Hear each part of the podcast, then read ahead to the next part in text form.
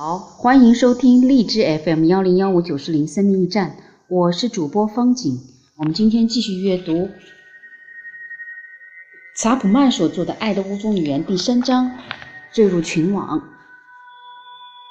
在婚姻前，我们梦想着婚姻幸福的婚姻的幸福。当你正在恋爱中，很难相信有任何瑕疵。恋爱经验所关注的既不是我们自己的成长，也不是对方的成长和发展。然而，他们却给我了一种大功告成的感觉。第三章：坠入情网。詹妮斯出现在我的办公室，没有事先约好时间。他问我的秘书是否可以见我五分钟。我认识詹妮斯已经有十八年了，她三十六岁，尚未结婚。一次又一次的，他约定了时间来见我，讨论他某段约会中关系中的难处。他是一位有教养、谨慎、细致、周到且关心别人的人。未经预约，忽然出现在我的办公室，那简直不像是他。我心里想，詹妮斯一定遇上了严重的危机，所以他没有先约时间就出现了。我告诉我的秘书，请他进来。我预料门一关，他就会泪泪流满面，告诉我一个悲剧故事。然而，实际他是跳跃的进了我的办公室，满脸兴奋的笑着说：“满脸兴奋的笑着。”我问。詹女士，你今天好吗？好极了，我从没这么高兴过。我要结婚了，我十分震惊。真的？跟谁呀？什么时候？跟大卫·高斯派，在九月，真是令人兴奋。你们约会多久了？三个星期。查普曼博士，我知道这有点疯狂，在跟那么多人约会以后，而且好几次几乎踏上婚姻殿堂，我自己也不能相信。可是我知道大卫是我的对象，从第一次约会，我们两个人就知道了。当然。第一天晚上我没有提到这件事儿，可是一个礼拜以后他向我求婚，我早知道他会这样做的，我也知道我会答应，从来没有过这样的感觉。你知道这些年对我经历过的关系和挣扎，每一段关系中总有什么不对，我从未觉得能安心嫁给他们任何一个人。可是我知道大卫是我正确的选择。这时候珍妮斯坐在椅子上前后摇动，咯咯的笑着。我知道这有点疯狂，可是我好快乐，我一生都没这么快乐过。珍妮斯是怎么回事呢？她坠入情网了。在他的心目中，大卫是他所认识的最好的人，他十全十美，他会是一个理想的丈夫。他日夜思念他。至于大卫曾结婚两次，有三个孩子，在去年曾换过三次工作的事实，对珍妮斯而言都微不足道。她很快乐，确信她跟大卫会永远快乐。她恋爱了。我们多数人经由婚姻恋爱的经验进入婚姻，我们遇见了他。他的外形和个性的特点足够创造了足够的电机，触动我们爱的感应系统。铃声响了，我们开始认识这个人的过程。而第一步，也许是分享一个汉堡或是一块牛排，那全取决于我们的预算。可是我们真正感兴趣的不是食物，而是在发掘爱。我心里这种温暖、兴奋的感觉会是爱那回事吗？有时第一次约会就会失去那种兴奋的感觉。我们发觉他竟然长时间上一些古怪的网站。或是他竟然在六所大学就读过，于是兴奋就边消失无踪，不再想跟他吃汉堡了。可是有些时候，在吃过汉堡之后，那种兴奋的感觉更强烈了。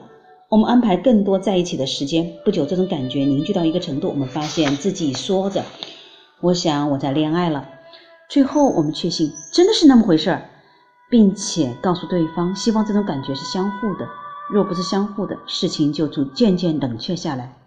或者我们加倍努力，留给对方深刻印象，而终于赢得我们深爱之人的爱。当那种感觉是相互的时候，我们就开始谈到婚姻，因为每个人同意，恋爱是婚姻幸福的必要基础。天堂的接待室，恋爱的巅峰期是令人陶醉的经验，令我们彼此的心思被对方占据着。入睡的时候，我们想着对方；起床的时候，对方也是第一个进入我们的思想中。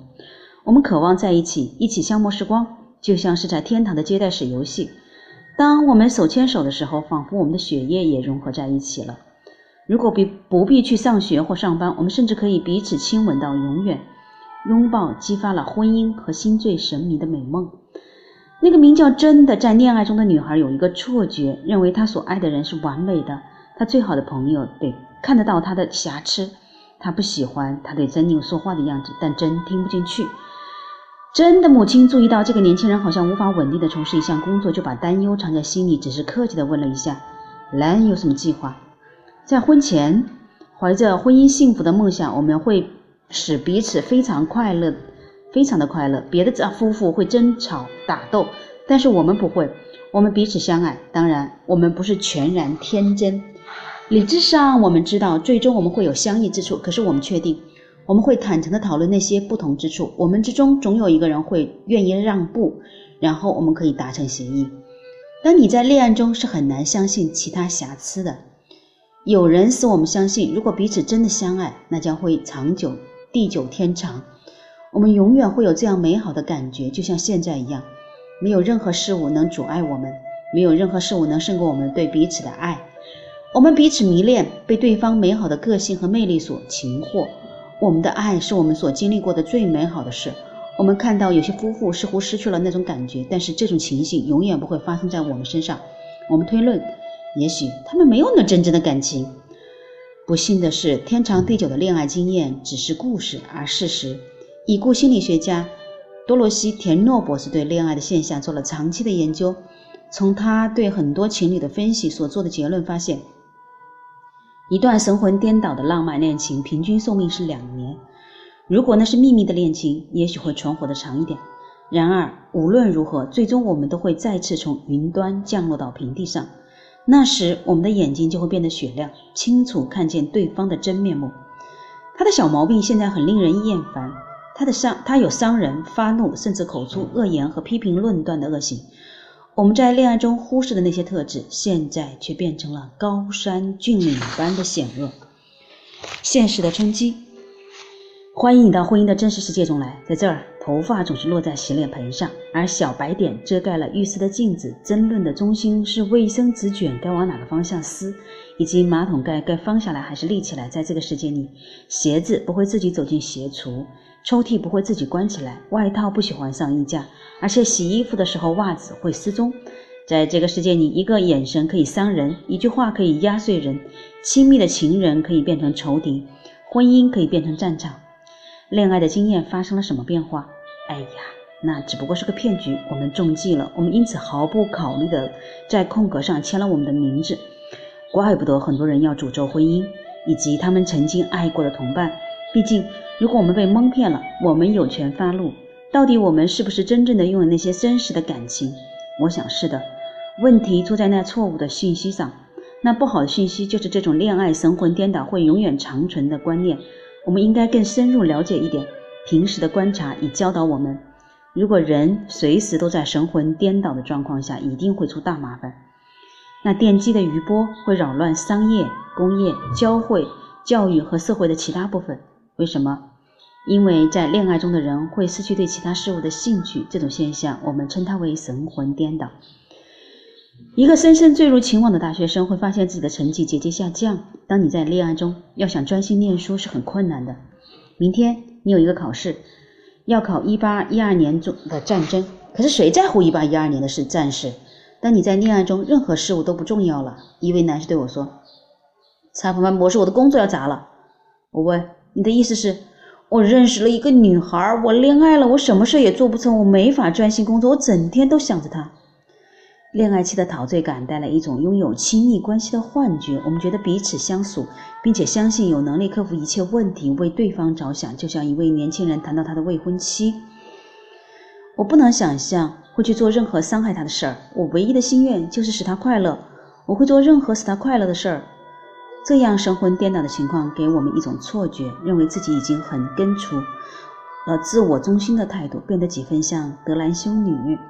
甘愿为了爱人的福祉做任何的付出，我们所以能这么爽快的去做，因为我们真诚的相信，我们的爱人对我们也有同感。我们相信他已经打定主意要迎合我们的需要，他爱我们就像我们爱他一样，绝不会做任何事来伤害我们。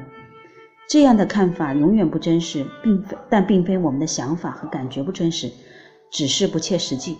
我们没有考虑到人类本性是以自我为中心的，认为世界是绕着我们旋转。在我们中间，绝没有人是完全利他的，而恋爱的陶醉经验给了我们这种幻觉。一旦恋爱的经验跑到一个程度，请记住，平均一般的恋爱经验仅存活两年，我们就又回到真实的世界，开始维护起自己来所表达的意愿，开始不同于对方。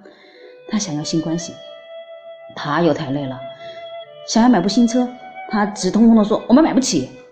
他想要探望他的父母。他说：“我不要花那么多时间和你家人在一起。”渐渐的，亲密的幻觉消失了，个人的愿望、情绪、想法和行为模式完全现出原形。他们是两个不同的个体，心事并没有融合在一起，情绪也只是在爱的海洋中短暂的混合一会儿罢了。现在，现实的波浪开始分离他们，使他们跨出情网。这个时候，他们或者退缩、分居、离婚，开始寻求一个新的恋爱经验。或者在神魂颠倒的陶醉感清醒之际，开始学习彼此相爱的艰难功课。有些夫妻认为，在恋爱的感觉消失之后，他们只能有两种选择：第一，注定跟配偶痛苦一生；或者第二，放弃婚姻，重来一次。我们这一代人常选择后者，而上一代人则常选择前者。在我们以为自己做好了较好的选择之前，也许应该先看一些数据资料。根据大量的研究机构得出的数据。第二次婚姻的离婚率至少为百分之六十，如果牵涉到孩子的话，这个比例还会升高。研究资料似乎显示，有一个比较好的第三种选择，我们可以认识恋爱经验的真相，一种暂时性的亢奋，然后跟我们的配偶一起追求真爱。那种爱也是情绪性的，但却不是神魂颠倒式的，那是一种结合了理智和情绪的爱，它包含了意志的行动，而且要求。克制它，也承认个人成长的需要。我们最基本的情绪需要，不是坠入情网，而是真正的被另一个人所爱，而且知道那样的爱是出于理智和选择，而非本能。我需要被一个人爱，这个人选择爱我，看到我值得爱的地方。那样的爱要求努力和克制，那是一种选择，是为了使对方得意。得益处而投入精力所做的努力，知道他或他的生命因为你的努力变得更丰富，于是你也会有满足感。真正爱一个人的那种满足，他是不需要恋爱经验的那种陶醉感的。事实上，除非恋爱经验自然结束，否则真爱是无法开始的。我们在神魂颠倒的影响下所做的仁慈和慷慨之事是不能鞠躬的，那是一种本能的力量推动着、带着，使我们超越了正常的行为模式。可是，一旦回到了人类做选择的真实世界，若我们仍然选择对人好、对人慷慨，那才是真爱。如果我们想要有情感上的健康，那我们对爱的需求就必须得到满足。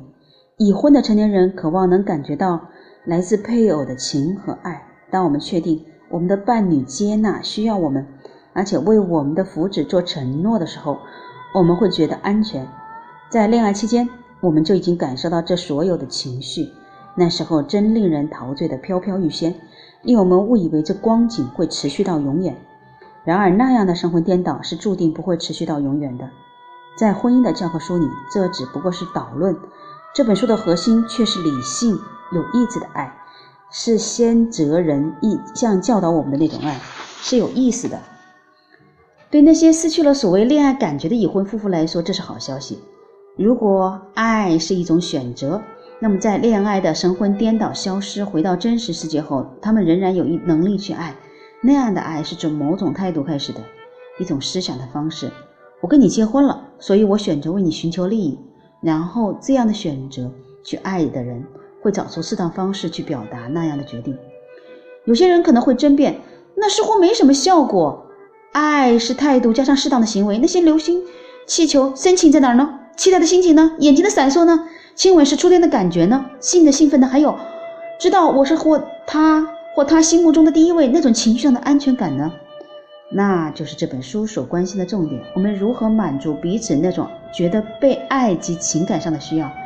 如果我们能自律学习，并且去实行，那么我们所分享的爱将会兴奋无比，远超过我们在迷恋时所感受的一切。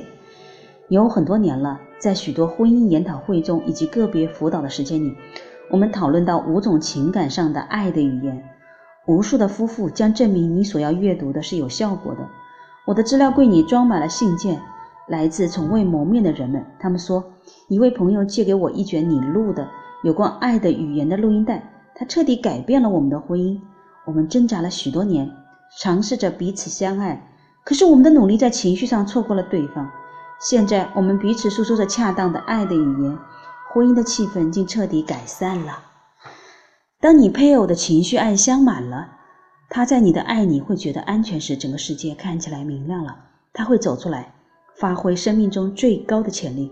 可是当爱相空了，他觉得被利用而不是被爱的时候，整个世界看起来暗淡无光。他变得似乎无法在社会上发挥出原有的潜力。在接下来的五章里，我会解释这五种爱的语言，然后在第九章将以实例说明，发掘你配偶的主要爱语，会如何使你对爱所做的努力更有效果。思考一下，回顾一下你在婚姻中亲密浪漫的感觉消逝，受到现实冲击的那一刻，你对这样的关系产生了怎样的影响？令你们的关系变得更好了，还是更差了呢？好的，我们今天的阅读就到这里，我们下期见。啊，欢迎您就任何的家庭教育心理咨询一起共同探讨和交流，在留言区留言，我会给你一一回复。